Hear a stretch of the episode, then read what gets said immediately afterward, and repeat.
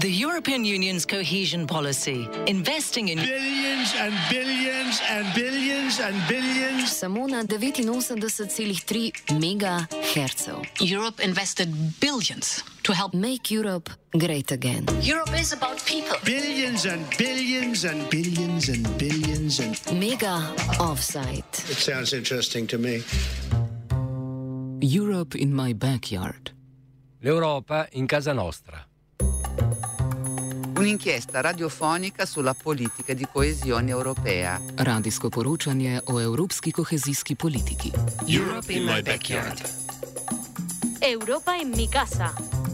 Radio reporting. Un'inchiesta Radioreportage. Un espacio radiofónico sobre la política europea de cohesión. Az európai kohéziós politika nyomában. Radio reporting. Radioreportagen on European cohesion policy. über die europäische Kohäsionspolitik. Side.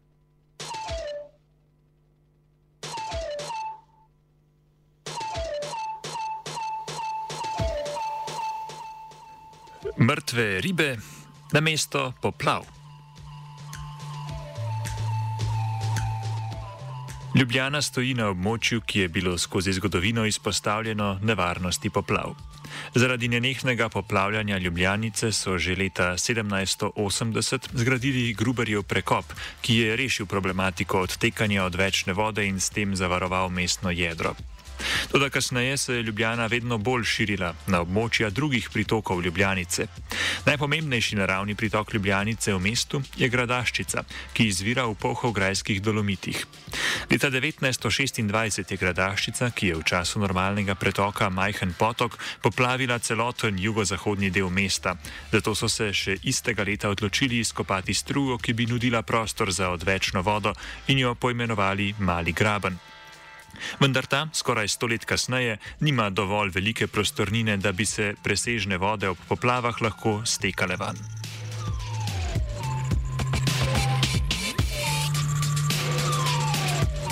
Kohezijskim projektom za protipoplavno zaščito na Gradaščici se ukvarjamo v današnjem Mega Offsideu.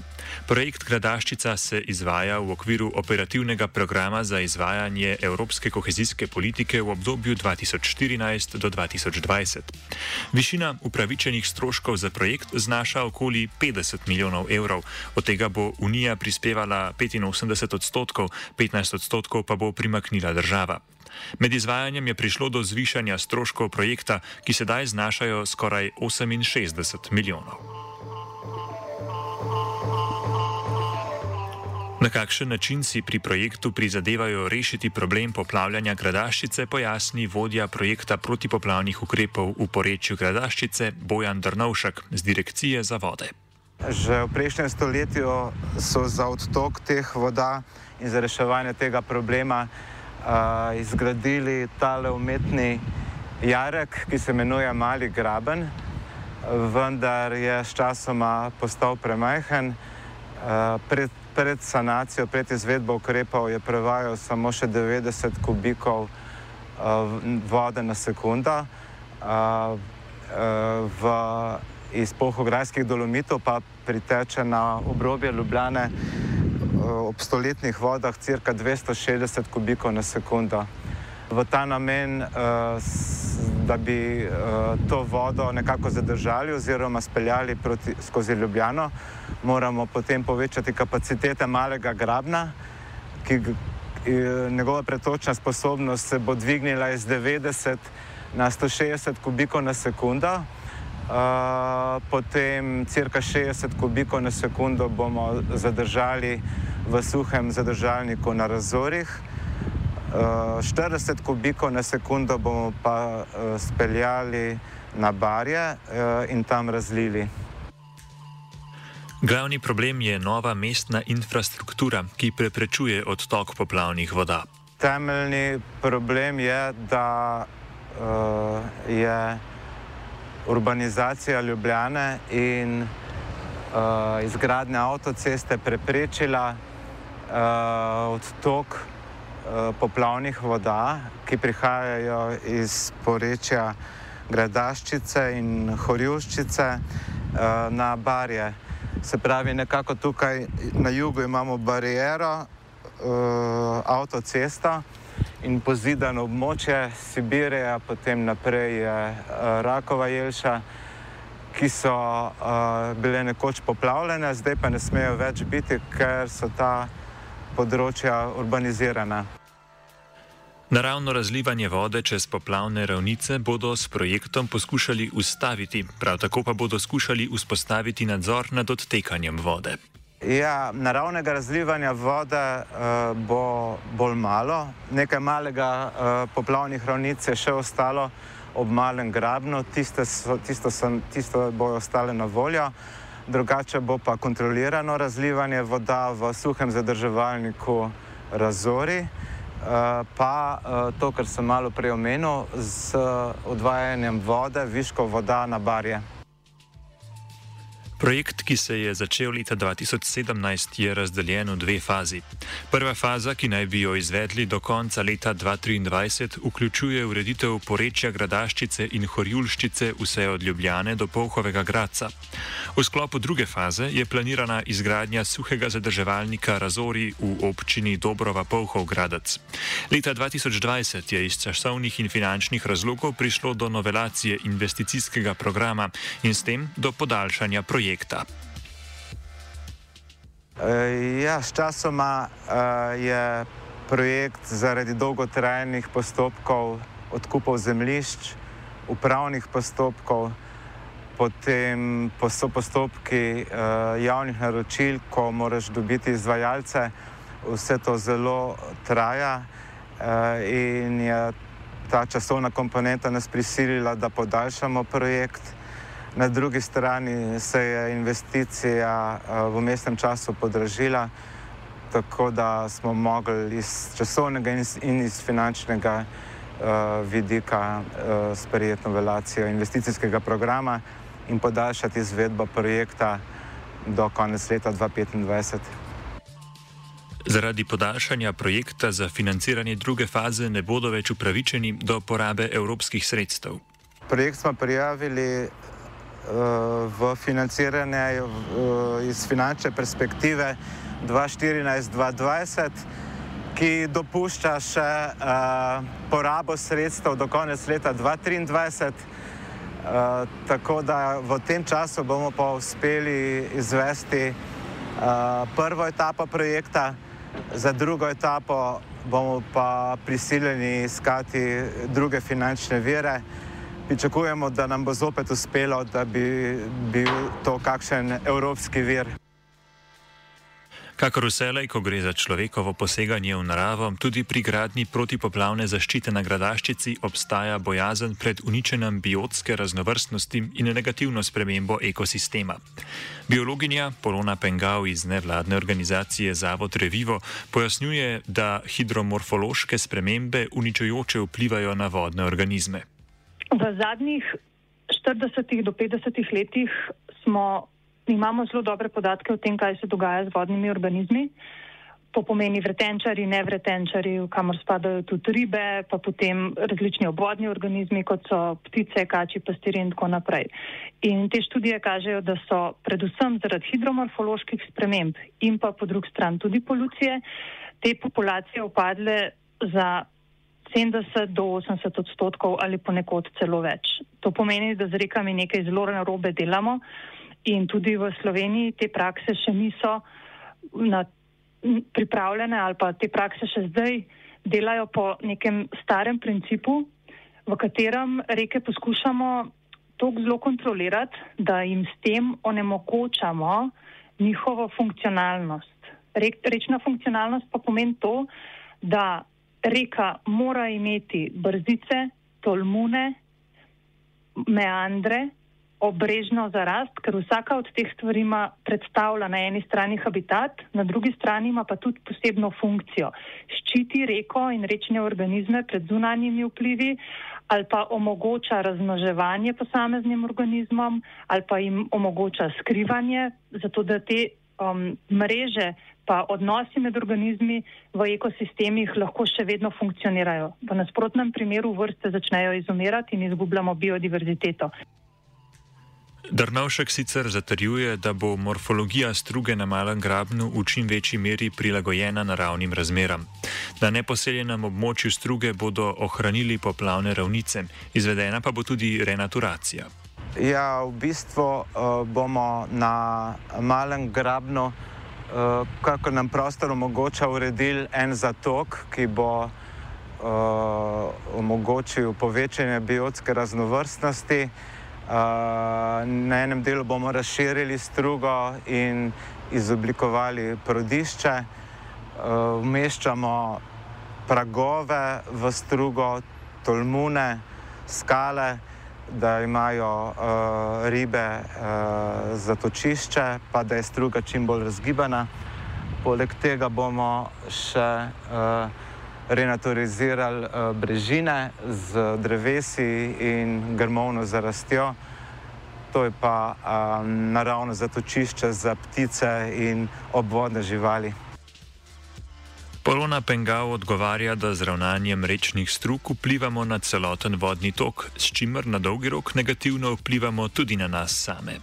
In te pristopi, v katerih reke zravnamo, torej kanaliziramo, jih obdajamo, njihove brežine obdajamo s skalami, vse to preprečuje rečne procese, s tem pa tudi vpliva seveda na celoten vodni krok, ker razumeti moramo, da vodni krok je samo en. In če mi prekinemo vodni krok ali pa ga pospešimo ali pa upočasnimo, s tem seveda povzročamo tudi dodatne posledice za nas same. In recimo, kadar so poplave, v preteklosti v naravni reki se voda lahko razlije čez poplavne ravnice in to je zelo pomemben proces, ki reki omogoča izmenjavo in energije in hranil med okoljem, med porečjem in med samo reko.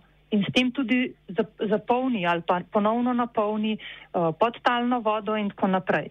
Uh, potem, če so te poplavne ravnice in brežine vodotokov poraščene, se ta voda zelo dolgo zadrži v pokrajini, kar pomeni, da takrat, ko bomo imeli pa na drugi strani sušo, bojo pa posledice te suše manjše, zato ker bo okolje, ta, ki je dokaj naravno, bo zadrževalo vodo dlje, kot neko okolje, ki je povsem golo in ki te poplave sploh ni doživelo. Kaj, ko so bregovi gradaščice poseljeni, ljudje pa izpostavljeni poplavam? Protipoplavni ukrepi, ki jih vključuje projekt, se tako na prvi pogled zdijo nujni. Pengal vseeno meni, da bi bilo treba ta problem reševati dolgoročno, ne da bi posegali v naravni ekosistem. Jaz, jaz ne bi um, predlagala nekih akutnih ali pa hi, hitrih posegov. Načrtovanje upravljanja z vodami je zelo tesno povezano z načrtovanjem upra, z upravljanjem prostora. In mi smo v preteklosti dopustili, da smo se naselili ljudje na poplavne ravnice, s čimer smo v resnici sami sebe postavili v ogrožujoč položaj. In dolgoročno bi mogla biti naša strategija, da se iz teh območij umaknemo. To pa ne pomeni, da moramo mi zdaj ljudi preseliti. To pomeni, da ko neka hiša ne bo več, ko bi jo bilo treba recimo obnoviti ali pa da ne bo več zdržala, na mesto, da se na istem mestu postavi novo, se jo tam seveda podre in sprosti ta prostor. Ampak to je strategija, mo, v kateri bi mogli mi razmišljati sto let naprej, ne pa iz danes na jutr. In nam manjka ta strateški premislek v prostoru, ki bo dolgoročno omogočil rekam nazaj tisti prostor, ki smo ga preveč vzeli. In zaradi tega, ker smo ga preveč vzeli, smo zdaj poplavljeni. Ampak to se pravi, to ni rešitev iz danes na jutr. To je dolgoročna strategija. Drugo je pa to, da mi imamo še kar velik območji, kjer dejansko lahko dopuščamo, da pride do poplave, brez da bi bil človek ogrožen. Ampak namesto, da bi mi te zaščitili prioritetno ta območja, jih še vedno še naprej dopuščamo poselitve na njih, na teh območjih bi pa namesto, da dopuščamo poselitev in delamo nove regulacije, bi morali reke nazaj, zdaj da temu rečem, obnoviti. To pomeni, da jim damo možnost, da same oblikujejo svojo strugo, da jih ne ugradimo v trd, zabetoniran kanal ali pa skalami ometan kanal, ampak da jim tam, kjer imamo prostor, dovolimo, da si same ustvarjajo strugo in same določajo svoj prostor. Ker velik takih območij je in temu se pa potem reče revitalizacija, ker poskušamo ponovno vzpostaviti naravne življenjske pogoje za reke.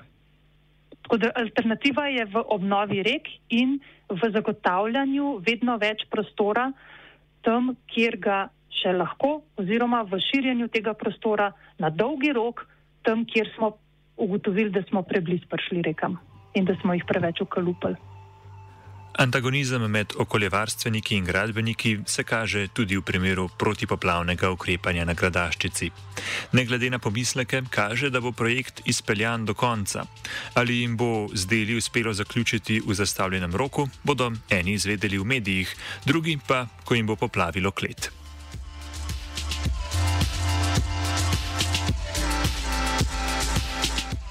Mega Offside je pripravil film. Europe in my backyard. L'Europa in casa nostra. Un'inchiesta radiofonica sulla politica di coesione europea. Radijsko poročanje o evropski kohezijski politiki. Europe in my backyard. Europa en mi casa. Radio reporting. Un'inchiesta radioreportage. Un espacio radiofónico sobre la política europea de cohesión. Az európai kohéziós politika nyomában. Radio reporting. Radioreportagen on European Cohesion Policy. über die europäische Kohäsionspolitik. Projekt podpira Evropska komisija. Ok. Prav. Kar povete, kdaj? Ko boste pripravljeni, kamera teče. Lahko, ja. Uh, lep pozdrav, moje ime je Bojan Drnošek, prihajam iz Direkcije Republike Slovenije za vode. Sem vodja projekta protipoplavnih ukrepov v porečju Gradaščice. Dobro, uh, zdaj pa jaz za vas, gospod Drnošek, imel par vprašanj. Uh, najprej bi vas sam vprašal, če lahko na kratko opišete par ukrepov, oziroma ali pa če opišete najbolj temeljne, pomembne ukrepe projekta in v bistvu razložite, kako odpravljajo težave s poplavami. Ja, temeljni problem je, da uh, je urbanizacija Ljubljane in uh, izgradnja avtoceste preprečila uh, odtok uh, poplavnih voda, ki prihajajo iz porečja Gradaščice in Horjuščice uh, na barje. Se pravi, nekako tukaj na jugu imamo barijero, uh, avtocesto in pozidano območje Sibirija, potem naprej je uh, Rakova jelša, ki so bile nekoč poplavljene, zdaj pa ne smejo več biti, ker so ta področja urbanizirana. Že v prejšnjem stoletju so za odtok teh voda in za reševanje tega problema uh, izgradili tale umetni jarek, ki se imenuje Mali graben, vendar je s časoma postal premajhen. Uh, pred, pred sanacijo, pred izvedbo ukrepov je prevajal samo še 90 kubikov uh, vode na sekundo. Uh, v, iz pohograjskih dolomitov pa priteče na obrobje Ljubljane ob stoletnih vodah cirka 260 kubikov na sekundo. Uh, v ta namen, uh, da bi to vodo nekako zadržali oziroma speljali proti, skozi Ljubljano, moramo potem povečati kapacitete malega grabna, ki njegova pretočna sposobnost se bo dvignila iz 90 na 160 kubikov na sekundo. Uh, potem cirka 60 kubikov na sekundo bomo zadržali v suhem zadržalniku na razorih. Uh, 40 kubikov na sekundo bomo pa uh, speljali na barje uh, in tam razlili.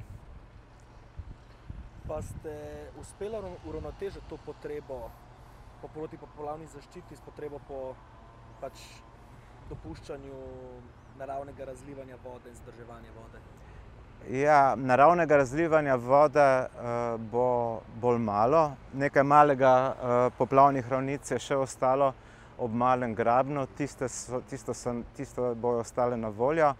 drugače bo pa kontrolirano razlivanje voda v suhem zadrževalniku Razori, pa to, kar sem malo prej omenil, z odvajanjem vode, viškov voda na barje.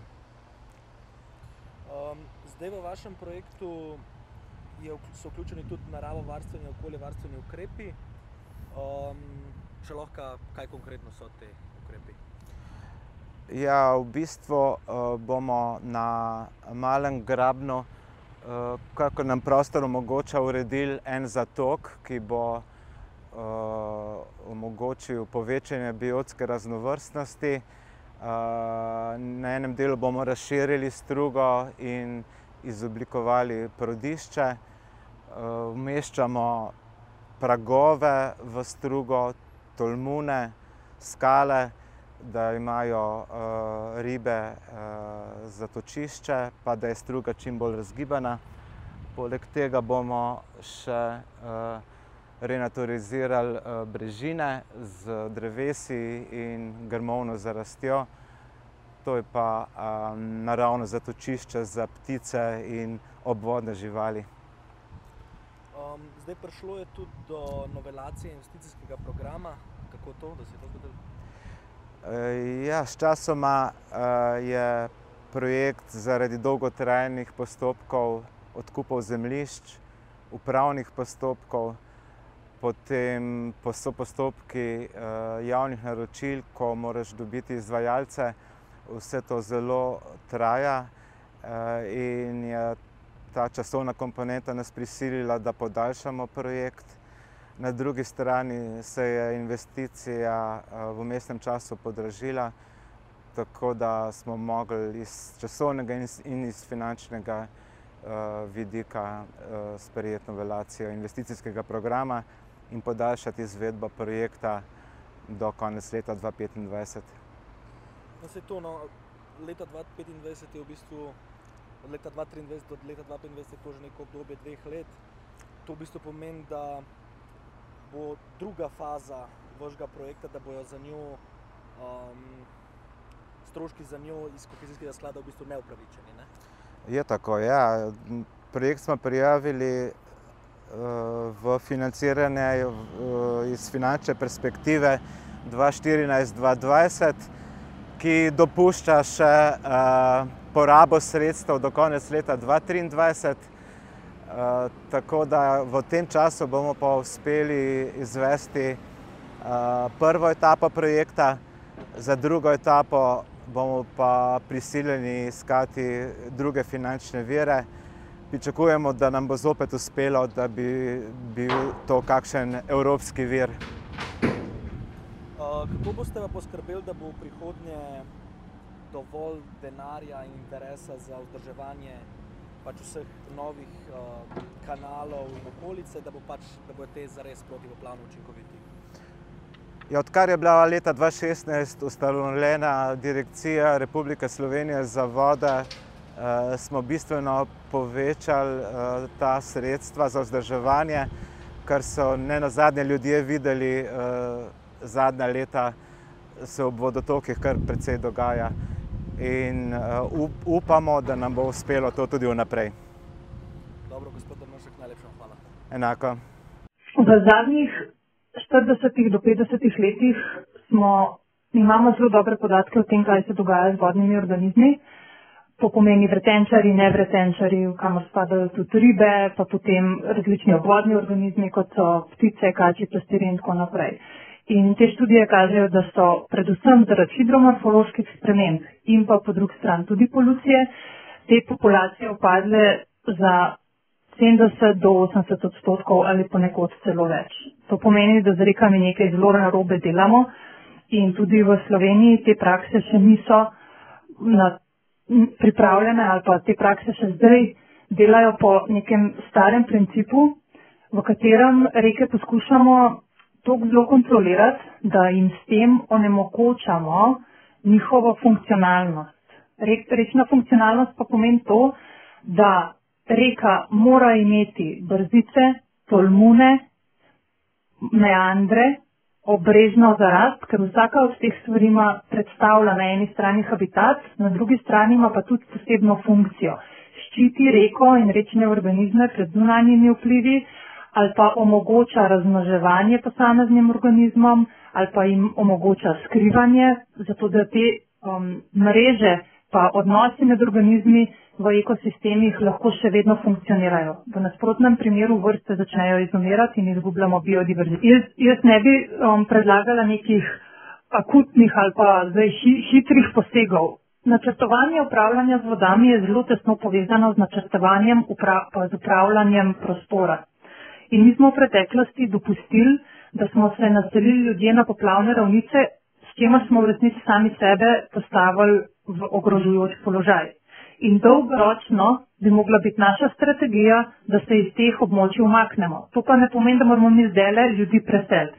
To pomeni, da ko neka hiša ne bo več, ko bi jo bilo treba recimo obnoviti ali pa da ne bo več zdržala, namesto da se na istem mestu postavi novo, se jo tam seveda podre in sprosti ta prostor. Ampak to je strategija, mo, v kateri bi mogli mi razmišljati sto let naprej, ne pa iz danes na jutr. In nam manjka ta strateški premislek v prostoru, ki bo dolgoročno omogočil rekam nazaj tisti prostor, ki smo ga preveč vzeli. In zaradi tega, ker smo ga preveč vzeli, smo zdaj poplavljeni.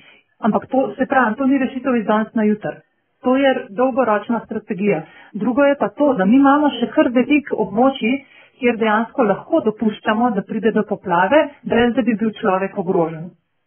Ampak namesto, da bi mi te zaščitili prioritetno ta območja, jih še vedno še naprej dopuščamo poselitve na njih, na teh območjih bi pa namesto, da dopuščamo poselitev in delamo nove regulacije, bi morali reke nazaj, zdaj da temu rečem, obnoviti.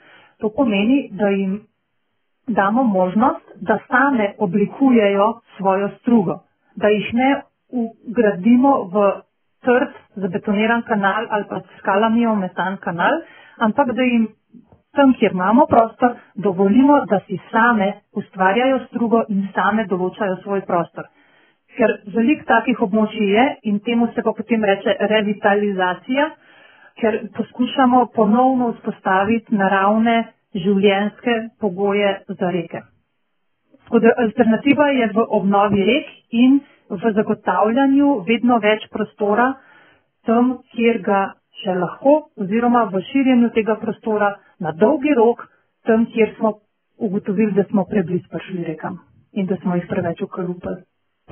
In te pristopi, v katerih reke zravnamo, torej kanaliziramo, jih obdajamo, njihove brežine obdajamo s skalami, vse to preprečuje rečne procese s tem pa tudi vpliva seveda na celoten vodni krok, ker razumeti moramo, da vodni krok je samo en. In če mi prekinemo vodni krok ali pa ga pospešimo ali pa upočasnimo, s tem seveda povzročamo tudi dodatne posledice za nas same. In recimo, kadar so poplave v preteklosti v naravni reki, se voda lahko razvije čez poplavne ravnice in to je zelo pomemben proces, ki reki omogoča izmenjavo in energije in hranil med okoljem, med porečjem in med samo reko. In s tem tudi zapolni ali pa ponovno napolni podtalno vodo in tako naprej.